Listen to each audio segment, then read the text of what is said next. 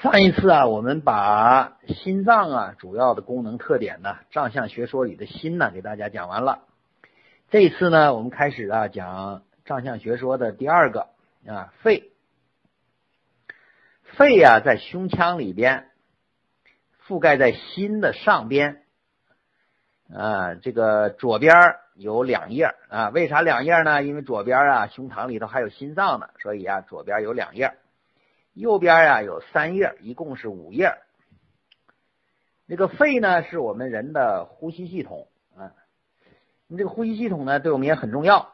古代呀，把这个肺啊叫做华盖，也叫做焦脏，有这么两个词儿，我给大家打一下。什么是华盖呢？华盖呀，我们看那个小燕子啊，那电视连续剧对吧？皇帝一出来。皇帝那个后面啊，就有个人打了一个那个，像一个伞一样，跟伞呢又不一样，顶在皇帝的这个脑袋上面，这个呀就叫做华盖。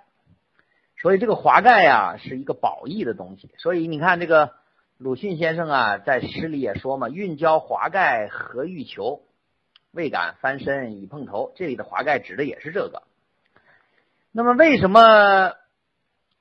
叫做华盖呢？我们说呀，心脏啊叫做君主之官，它呢在心脏的上边，就像那个盖子，把这个心脏呀盖住。心脏啊就像皇帝，肺呢就像那个伞盖一样，把皇帝盖住了，所以啊叫华盖。那为什么叫娇脏呢？就说这个肺呀，它的生理特点呢特别的娇嫩啊，不能啊容纳邪气。所以这个肺呢和外界呀相通啊，所以外感邪气进来。所以你看稍不注意，是不是人呢就咳嗽？我们知道很多孩子是不是特别容易咳嗽啊？小孩的肺呀更娇嫩了啊，所以他就咳嗽。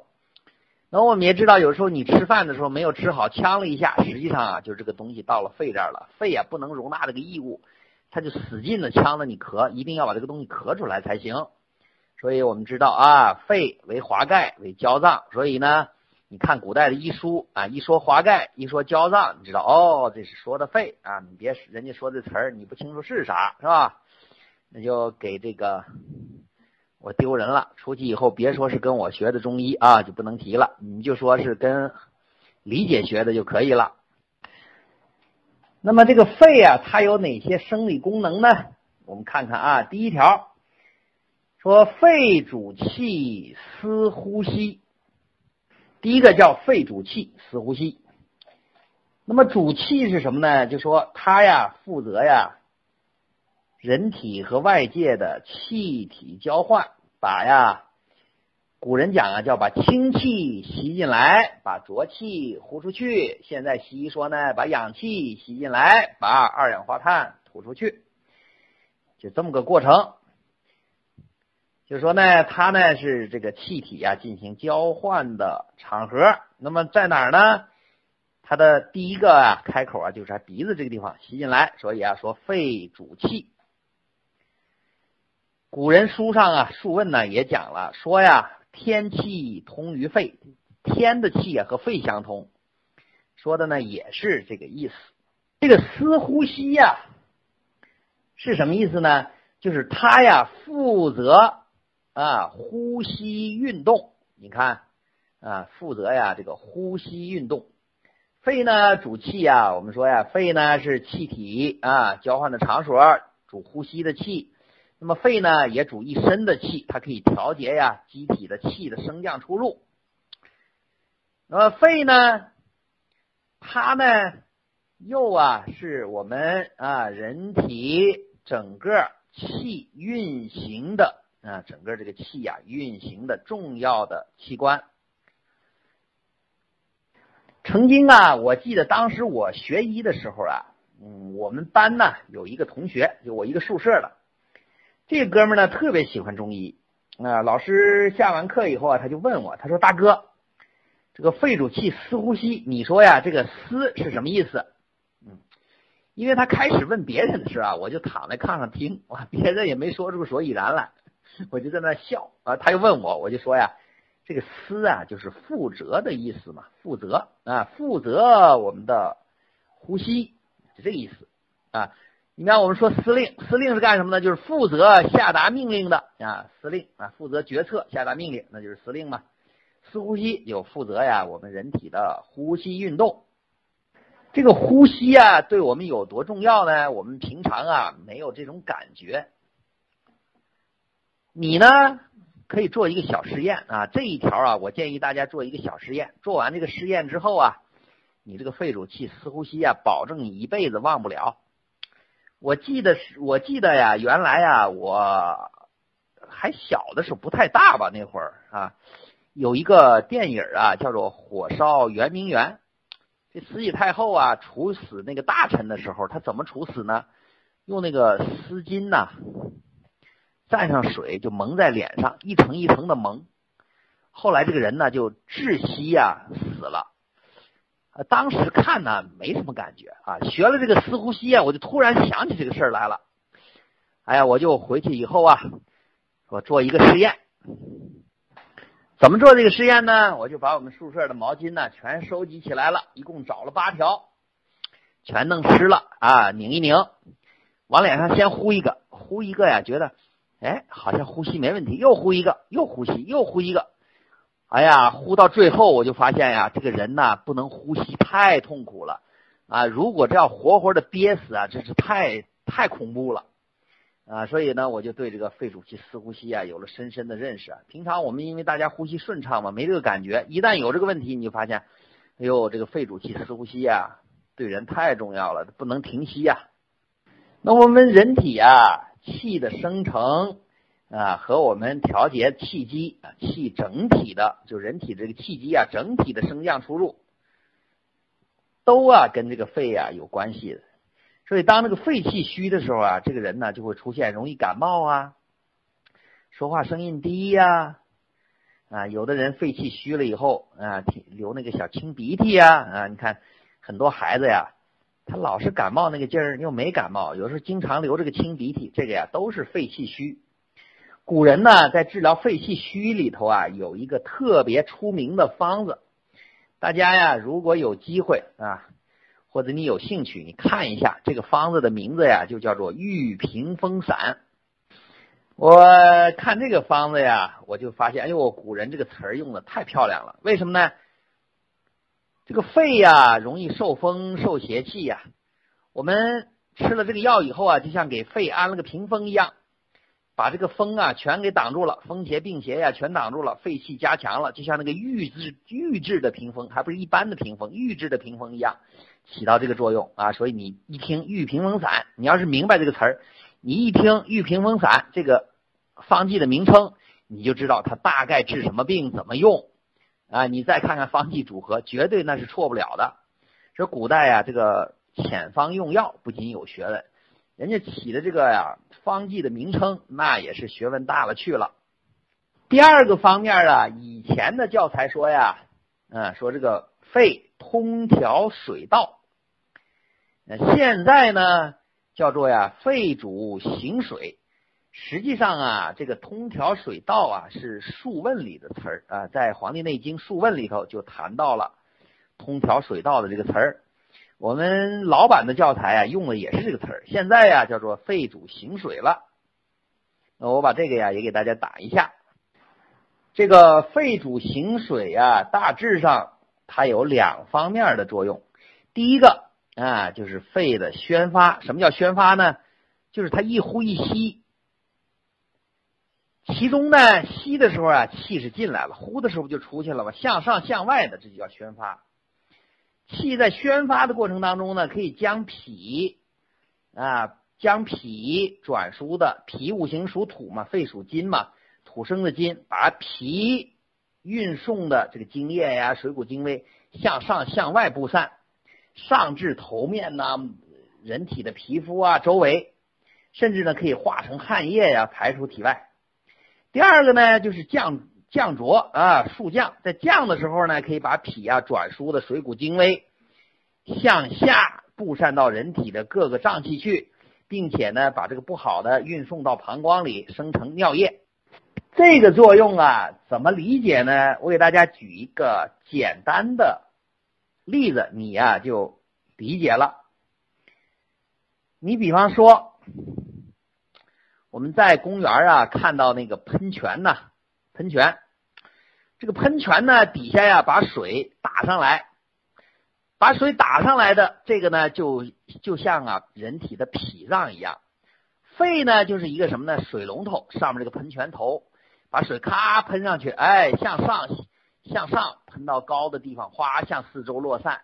向下呢，最后一直在降下来。实际上啊，整个的过程就是宣发和速降，宣发速降。嗯，那么调节啊，人体我们看啊，这个肺啊，这个宣发速降，肺主气司呼吸，这个功能啊，中医西医啊接近。肺呢，通调水道啊，这个功能把脾转化的精微向上向外布散到皮毛，然后向下。转输到各个脏器这一条跟西医啊是不太一样的啊，说法上是不太一样的。那么如果呀这个肺呀宣发速降的功能失调了，就会出现你比方说尿尿比较少啊，身上比较浮肿啊，出现这个。所以当人出现浮肿、水肿这一类的病的时候啊，我们很多人呢认为是肾，实际上有的时候啊它也可能是肺。当然呢，它症状上啊是有区别的。第三条呢，我们中医讲啊，就说肺草百脉主治节。草百脉是个什么意思呢？就是呀，汇聚所有的血脉啊，包括血，包括脉。那么西医呢也讲啊，这个血液呀到了肺脏啊进行气体交换，然后呢再把新鲜的血液啊运送到心心脏去。有一定跟西医啊接近的地方，那么这个呢又不太完全一样啊，所以草百脉以后啊啊所有的啊所有的人体的这个脉呀都跟肺啊发生了关联了，所以你看我们人呢在号脉的时候啊号脉的时候一般呢号这个寸口的脉，这个呢实际上是肺经所过的，为什么号这个地方的脉呢？因为肺啊就有这种朝百脉的作用，所以我们在这儿啊可以知道人体啊所有脏器组织的变化情况。但这个事儿啊，西医啊不太理解啊，西医啊就说就这么一根动脉血管呗，脑动脉呗啊，你们中医又是什么左边心肝肾了，什么右边肺脾胃命门了啊，搞得神神兮兮的啊。实际上啊，这是不懂的中医。那很多时候啊，就是。你要知道它好与不好，你得了解它，懂了它啊，你才会了解啊，它真的好还真的不好啊？好怎么好？不好是什么问题啊？不就一味的这个这个，就以自己的认识水平去推测呀？自己不了解的事物本身呢，这个观点呢，就不是一个科学的观点。这个主治节是什么意思呢？治啊是治理，节呀是调节。说呢，肺呀可以治理调节、统一人体的呼吸之气和人体的全身之气，哎，达到呢和人体啊气血津液的这种重要的这个沟通啊，重要的这种循环的作用啊。那么具体上呢，我们呢一般的医书上啊把它总结成四条，哪四条呢？就第一啊，说它治理调节呼吸运动啊，这个我们明白了啊，治理调节呼吸运动。那么第二条呢？所以啊，它治理调节人一身的气机的运动啊，还记得我们在开始讲过什么叫气机啊？气的运动变化，我们就叫做气机。第三呢是调理调节人体血液的运行。第四呢是治理和调节精液的输布代谢。我们刚才讲水肿就是这个道理。所以你看这个浮肿啊。嗯，从部位上讲啊，是有点区别的。你比方说，这个肺的原因，它往往啊是上半身肿；肾的原因呢，往往啊是下半身肿。而且呢，你比方说早上一睡起来，头脸、眼睛泡的肿，这个往往啊是肺的问题。呃，你别说累了，到了下午晚上腿肿的厉害，这个往往啊是肾性的问题啊。我们讲啊，中医是肾的问题。那我们讲完了它的主要生理功能啊，我们讲讲它跟我们人体的形啊、窍啊、质啊、液呀、啊、实啊这一类的关系啊。我们一个一个看。第一个呢叫做在体合皮，其华在毛。什么叫在体合皮呢？就是我们人体的外表表皮。这个表皮啊是抵御外邪，啊，我们可以呢通过它汗液的代谢调节体温呐，啊，甚至呢。呃，古代的典籍啊，还认为啊，它有辅助呼吸的作用。所以道家有个功夫就叫拍息功啊，说我们人体的所有的毫毛孔窍皮肤啊，都能够和外界呼吸，这是他们练功的说。当然呢，这个能不能练成呢，咱们也不清楚。反正你看，印度那些瑜伽老和尚说，埋在沙子里面好几天，埋完了挖出来照样正常。其华在毛啊，就是我们的汗毛啊，这些东西，因为这个汗毛啊，要靠呢肺的宣发，把水谷精液、水谷精微的这些东西，再加上精液这些东西，输送到皮毛上，濡养它啊，所以呢，就说毛。这个毛啊，古人呢又叫做气门，也叫做悬浮，就说呢，这个汗液呀。汗液呀，排泄呀，要靠这个悬浮啊、气门啊来控制。再一个呢，皮毛受了邪气，你看我们说外感风寒了、外感风热了啊，都可以影响到肺，就是这么来的。我们在感冒的时候怎么治呢？都是解表啊啊，然后宣肺呀，用这些治疗的方法。什么样的药可以宣肺呢？那个走串能力强的药啊，大概啊都有宣肺的作用。你比方说，我们感冒了，可以放点姜啊，弄点那个葱，大葱啊，葱白，往里面一舀水喝一喝。为什么放那个葱白呢？大家切这个葱的时候有没有感觉呀？切着切着怎么样了？是不是辣鼻子了呀？啊，不是辣了眼睛了呀？你觉得眼睛睁不开了？你要切个土豆，它肯定肯定不会眼睛睁不开吧？那么这种感觉呀，就叫走串，它走串的能力强，基本上啊都可以入了这个肺经去。我们说在窍为鼻，或者是开窍为鼻，也就是说鼻子呀是呼吸出入的通道，也就说肺的第一个门户就是鼻子，鼻子完了经过我们这个喉咙啊咽喉部，咽喉啊是呼吸系统和消化系统共用的，到了气管儿一直啊再输送到肺里头。呃，鼻子的主要生理功能呢，它主要是通气嘛，再一个感觉人体的嗅觉。你通气的功能好坏，或者嗅觉的嗅觉的功能好坏，均跟肺的滋养啊，或者是跟肺的功能啊、肺的宣发数降啊密切相关的。我们大家想一想啊，大家想一想，那么如果说有的人感冒了啊，感冒了以后他怎么办呢？他这个鼻子不通气儿，鼻子不通气儿以后啊，他没办法用嘴呼吸，是吧？有的。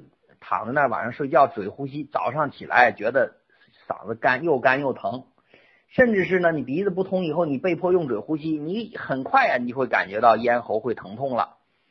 啊，所以啊我们说这个嘴呀不是呼吸的第一个器官啊，呼吸的器官啊是第一个是鼻子，肺系的第一个器官啊是鼻子，这个咽喉啊我们也认为啊它跟肺的门户啊有关系，你比方说啊这个。